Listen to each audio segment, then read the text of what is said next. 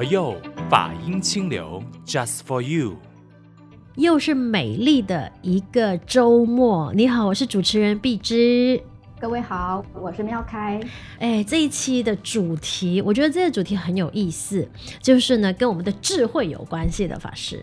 这个其实我觉得，不管是呃任何一个人，小到小孩，大到年长者，其实我们都是一直很希望我们是一个有智慧的人。所以呢，希望我们也可以在今天的一个节目里头呢，来跟大家分享佛教有智慧的代表到底是哪一位？对，就是呢，我们在念书的时候，尤其每一次要。考大考的时候，我们很重要的、很关键的考试，那时候进进寺庙呢，我的妈妈都会提醒我说：“啊，你要考试了，赶快去拜一下文殊师利菩萨。”我说：“为什么呢？那么多菩萨，为什么要选择文殊师利菩萨？”他说：“那是求智慧的啊，哦，求智慧，然后求了智慧，是不是就可以不用念书，然后就可以考试成绩过关？” 那个是小时候，应该说年轻的时候非常单纯的一个想法，所以后来才知道，呃，原来文殊师利菩萨。它叫我们讲南无大智文殊师利菩萨，大智的那个智就是智慧的智，所以它就代表了智慧的意思。呃，其实从佛教的四大菩萨里啊，我们如果把它简称的话呢，各有一个字代表，就像刚才碧芝说的智。那这个四大菩萨呢，分别就是所谓的悲智怨恨。那悲大悲观世音菩萨，我想这个应该是我们所有的人最熟悉的。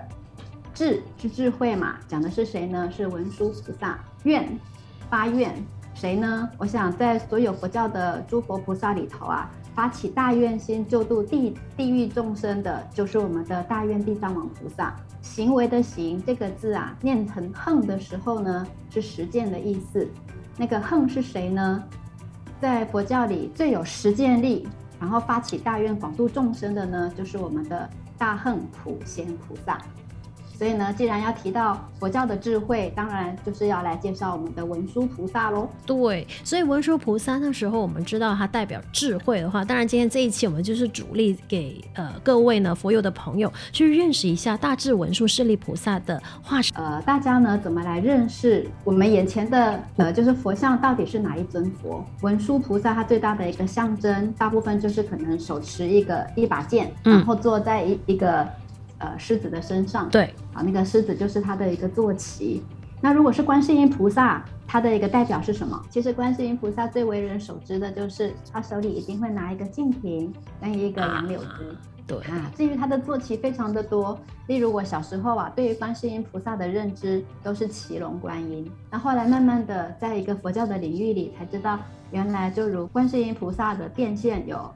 呃，三十二、三十三应化身。那但是呢，最为人熟知的，一看到就一定明白的，就是观世音菩萨一身白衣，然后呢，他的法髻上面呢、啊，其实还有一尊佛。碧芝，你知道那尊佛是谁吗？释迦牟尼佛不是吗？不是，是他的老师阿弥陀佛。哦，原来阿弥陀佛才是观世音菩萨的老师。我现在才懂哎，因为我就认定那个应该就是释迦牟尼佛。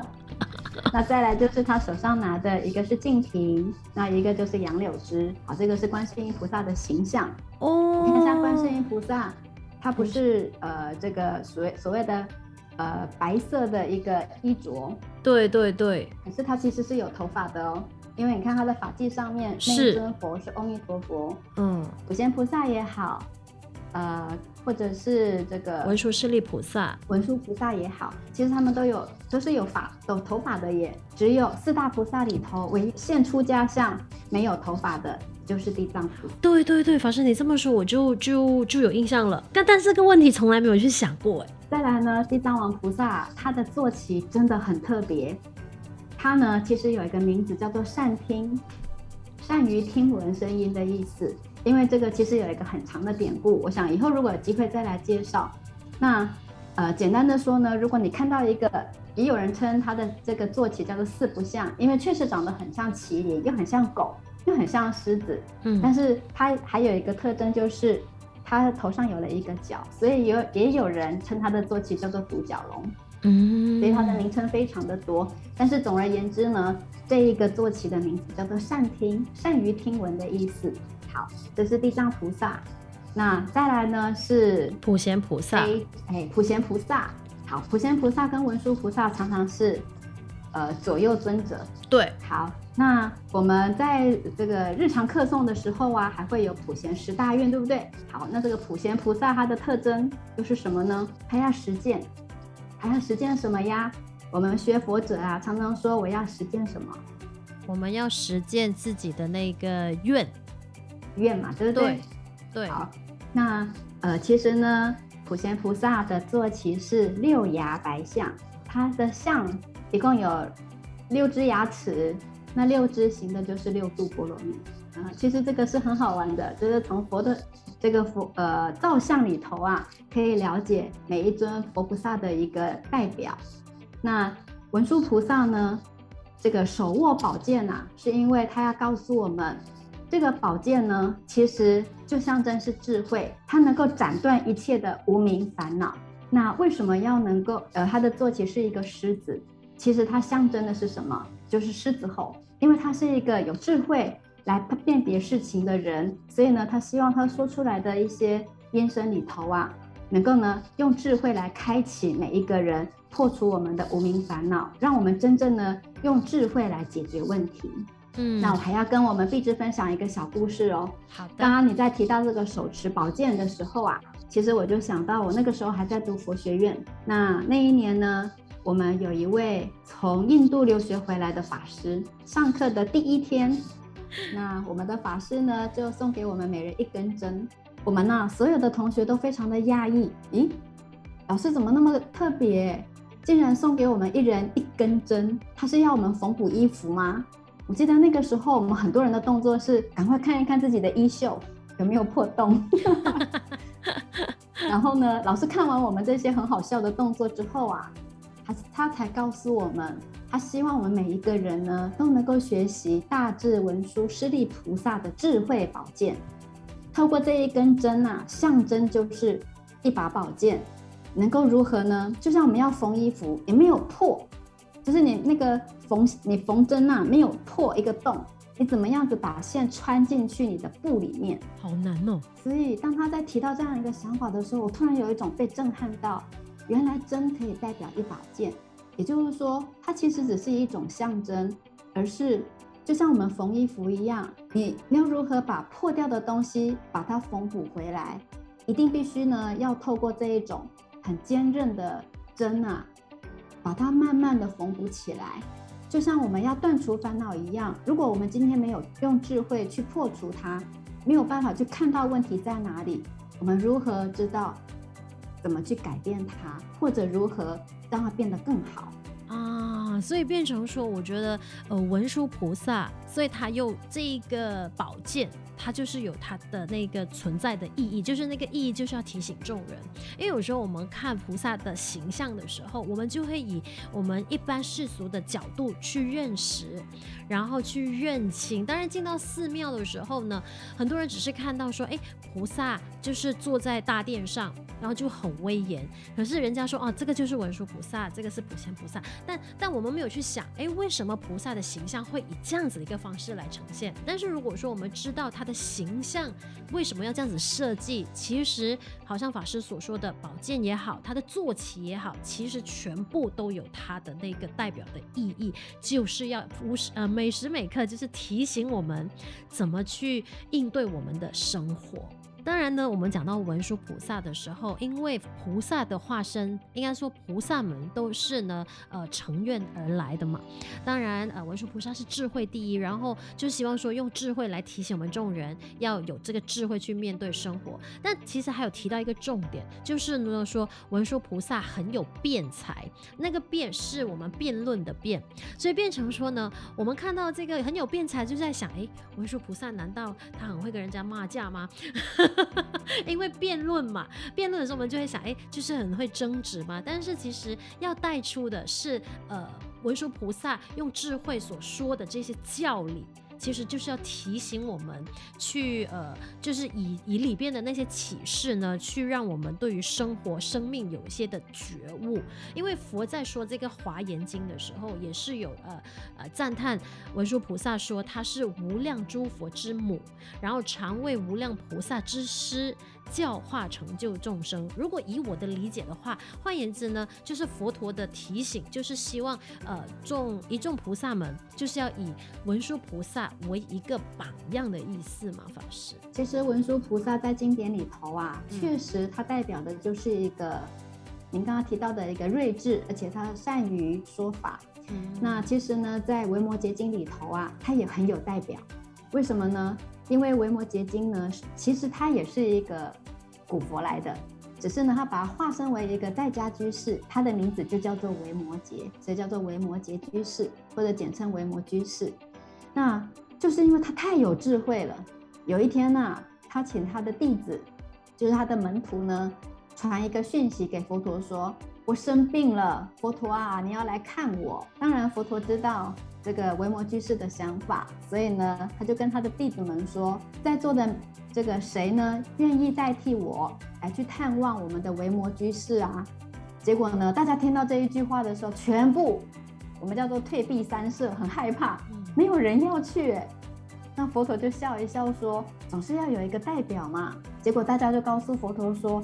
不行不行，我每一次去看维摩居士啊，都被他修理得太惨了，我实在是哦没有这个智慧可以跟他互动跟辩论。不行不行，我不敢去。啊，这个时候呢，只有文殊菩萨当仁不让，他说：“既然大家都不敢去，好吧，那我来吧。”所以他就带着一群弟子们呢，来到了这个维摩居士的方丈室啊，他的住所，就跟他做了互动。这些精彩的互动跟内容呢，呃，就记录在《维摩经》里头。那么有机会大家可以看。当然，我在这边要呈现的一个重点就是，你看哦，当我们遇到一个很善说、很能言善道的人，很有智慧的长者，一般的我们呐、都会害怕跟他们互动。但是呢，文殊菩萨他却是一个没有关系，不管你是谁，我都愿意用一种学习跟一种结缘的心来跟一个长者做这样子的一个交流。所以他当仁不让，也因为他的一个睿智，也因为呢他的一个心呐、啊，所以呢他才能够在《维摩诘经》里跟这个维摩菩萨讨论出所谓的不二法门呢。好，这个内容呢，当然就成为我们学佛的人很重要的一个一个讯息了。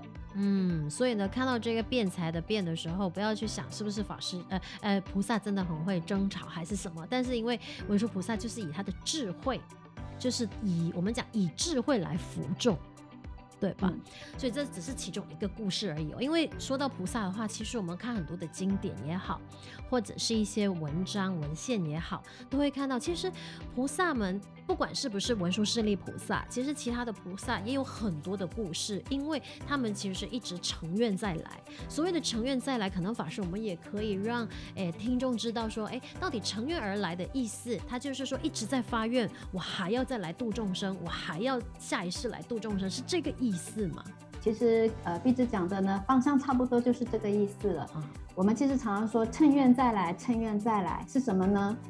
乘啊，就是搭乘的意思；愿就是我们的愿力，希望呢能够秉持着我们的愿力再来哪里人间，或者再来到你想要去的那个地方，跟大家广结法缘。嗯，所以呢，像我们大家熟悉的观世音菩萨，其实他也是过去世的古佛。好，这个在大悲忏里头有提到。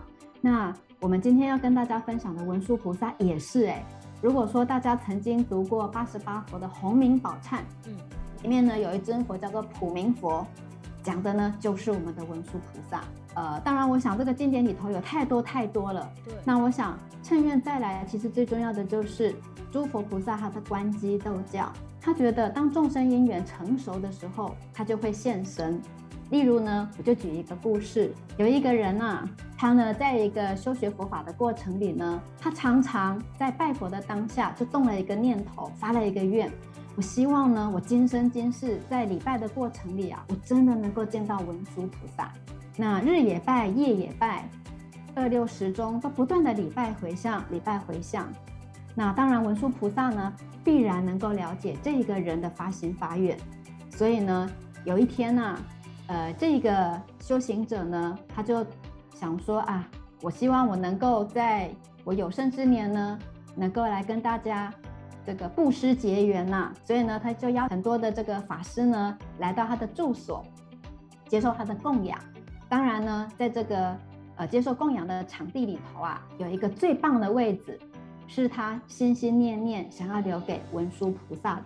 因为在他的念头里，他总是希望有有一天文殊菩萨呢能够视线，让他看得见。那么他这个场地布置好了，所有呢的法师也来到这个地方接受到应供之后啊。没有多久呢，竟然有一个穿着邋里邋遢、这个头发也乱糟糟的一个老人家呢，从门口走了进来。进来之后啊，他很妙的是，他竟然呢，往这个最尊贵的、最好的那个位置坐了下来。结果这个修行人一看，哎呀，你怎么可以坐到这里来呢？这呢是我要给德高望重的长者，或者。是我心心念念的文殊菩萨可以坐的地方啊！你这个邋里邋遢的长辈，你不可以坐在这里，你只能坐哪里呢？你只能坐门口。所以他就跑到前面去，把这个长者啊拉到门外去。但是呢，这个老人家好可爱哦，被这个修行人带出来之后，又往里面跑，又坐回原来那个位置。他一共进去了七次，这个修行人就把他抓出来七次，所以最后这个老人家啊，只好坐在门口。一样接受供养，就把这一顿饭给吃完了。到了晚上啊，这个修行人在睡觉的时候呢，他就做做了一个梦，他就梦见这个文殊菩萨示现给他看，而且呢，告诉他说：“你不是日日日夜夜都在祈求能够看到我示现吗？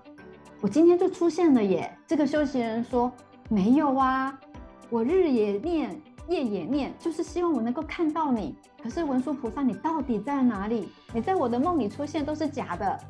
文殊菩萨说：“我就是今天化身为那个邋里邋遢的那个老人家啊。可是你没有接受我，还把我赶了出去。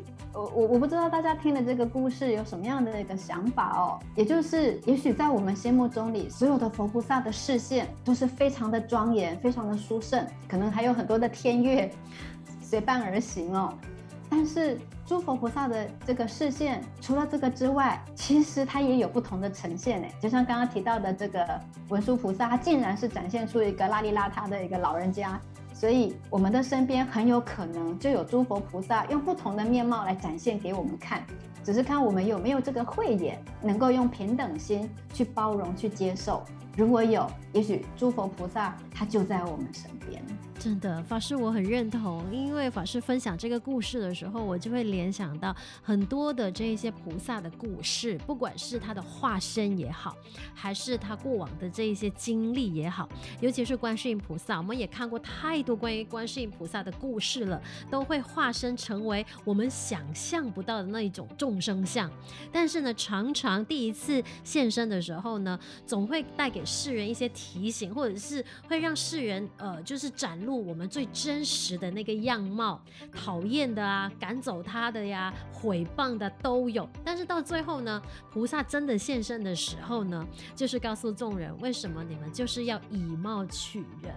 我觉得这个只是一个呃其中一个引，但我觉得它它里面这些故事也好，不管是当中是有真实的成分，或者是有些可能是神话了的故事也好，其实也是在提醒众人，就如同法师所说的，呃，菩萨其实都在我们周围。或者是我们常常会听到法师们说的，或者是佛陀所讲的“佛在心中”。那基本上，如果你的心里面有这份慈悲的话，你看任何人他都是菩萨，而不是用他的外在形象去判断他是不是你要见到的菩萨。那我觉得说，今天法师分享这个文殊师利菩萨，他也是有发十大愿，所以我觉得说，诶，如果大家有有兴趣想要了解到底文殊菩萨发的十大愿是什么的时候，你可以去找一下经典，其实基本上。都不难找，但我觉得说菩萨成的就是发的这些愿力，都是为为了呃让众生能够了脱生死，然后能够在活着的当下的时候，怎么去呃成为一个指引吧，也是提醒我们去面对生命，面对生活，因为人生你说它容易吗？它又好像不容易；你说它很难吗？它又好像没有很难。因为如果我们所见到的、所感受到的，如果来到你身边的都是，你可以把它呃化身成为，就是你把它想象或者是认定它就是可以帮助你成就你的菩萨的话，那其实人人都是菩萨。所以刚刚碧枝在提到这一段的时候，我又突然提到想到文殊菩萨的另外一个故事，应该是说这个地区呢，它发生了一些这个天灾人祸，所以呢，有很多的老百姓没有办法就是得以温饱，所以呢，他就发起了一个赈济的活动。那但是呢，他怕很多的人没有办法吃到食物，所以就要求所有人所有的人来到寺庙啊，一定要排队。然后呢，你来多少人，我就准备多少食物，意思就是没人人有奖。那第二个呢，就是也不要造成食物的浪费。那么后来呢，就有一个一个年轻的妇人啊，就是一个年轻的妈妈，带了一个小男孩跟小女孩跟一条狗，也来到这个寺庙门口。然后呢，他就跟庙里面的人说：“呃，你可以给我四份食物吗？”那这个提供食物的人啊，就愣了一下。哎，这个年轻的妈妈呀，你明明身边只有带一个小男孩跟小女孩，家里不过才三个人，那你为什么要准备呃四份食物呢？他说：“因为我身边还有一条狗。”哇，这个准备食物的人就生气了。他说：“今天呢，我要帮助的是人。”狗狗呢，其实是可以不用吃的，所以你准备，我拿三份给你就好。这个妇人当下呢，就一个视线展现出文殊菩萨的样貌，然后呢，他身边的两个孩子，其实就是我们熟悉的善财跟妙慧童女两个人。那那一条狗是谁？就是他的坐骑，其实是那一尊狮子。他这一个故事其实要告诉我们什么呢？我们除了刚刚提到的不可以以貌取人之外啊。也就是说，其实我们在日常生活里，我们如何用智慧来做各种的判断？对于一条生命，也许可能是狗，可能是猫，或者是一一只天上飞的鸟，我们是不是能够用一种尊重包容的心，用一种平等的心来面对？因为呢，这个有情无情，同源种质。或许他这一世的一个变现，可能是他的业力所限，但是也许他可能是菩萨的化现。他告诉我们。我们有没有一份慈悲心？我们有没有一份平等心？所以在这样一个故事里，其实也是文殊菩萨告诉我们的是，在日常生活里，我们能不能用智慧来做辨别，用智慧来做判断？那么在日常生活里，只要多一份智慧，我们就多一个方便，多一个人我之间处事圆融的一个妙法。嗯，而且菩萨的这些故事也是提醒我们，就是怀着一颗善良跟慈悲感恩的心，因为众生平等。是，所以呢，今天透过文殊师利菩萨的这个故事，我相信呢，呃，各位能够更加的理解或认识文殊师利菩萨。因为当然，文殊师利菩萨的化身跟他的故事，不仅仅是今天我们在节目中分享的这几则而已，它其实真的很多。但最主要的都是给我们世人很多很多的提醒，就看你当下能够被提。醒到的是什么？但是智慧可以解决一切烦恼，这个我觉得那个才是我们要学习呃文殊师利菩萨的那个精神，其中一个很重要的点。那当然呢，诶，你也可以透过我们的佛佑啊，就是透过这些 Spotify 啊、Apple Podcast 啊、Sound On 啊线上收听佛佑里边的不同类型的节目，也希望能够给你的生活当中的一些些的提醒。是，当然如果说呃在听这节目的朋友啊，有兴趣赞助我们佛佑 Podcast 的话呢，你也可以联系佛光山的任何一所道场去做出询问哦。那今天呢，为这一期的节目选来的这首歌，我就选了蒲公英合唱团的信仰与传承，因为我觉得说信仰的力量，我们说诶，信仰佛教，但是佛教里边好像菩萨们的故事、佛陀的故事，还有很多很多的这些经典，都是让我们去学习、升起智慧，然后呢，好好面对人生。希望呢，大家在认识佛菩萨的故事的当下，我们每一个人呢，也能够把学习的佛法运用在生命里，不但能够作为我们信仰的。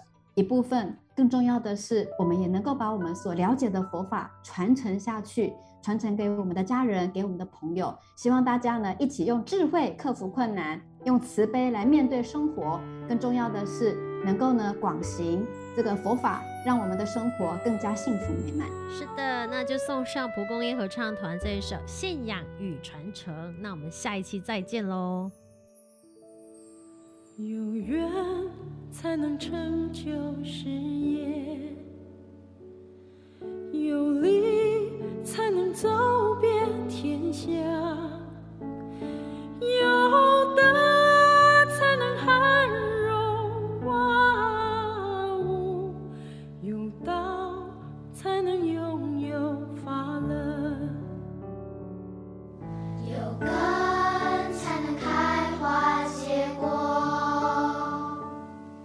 有风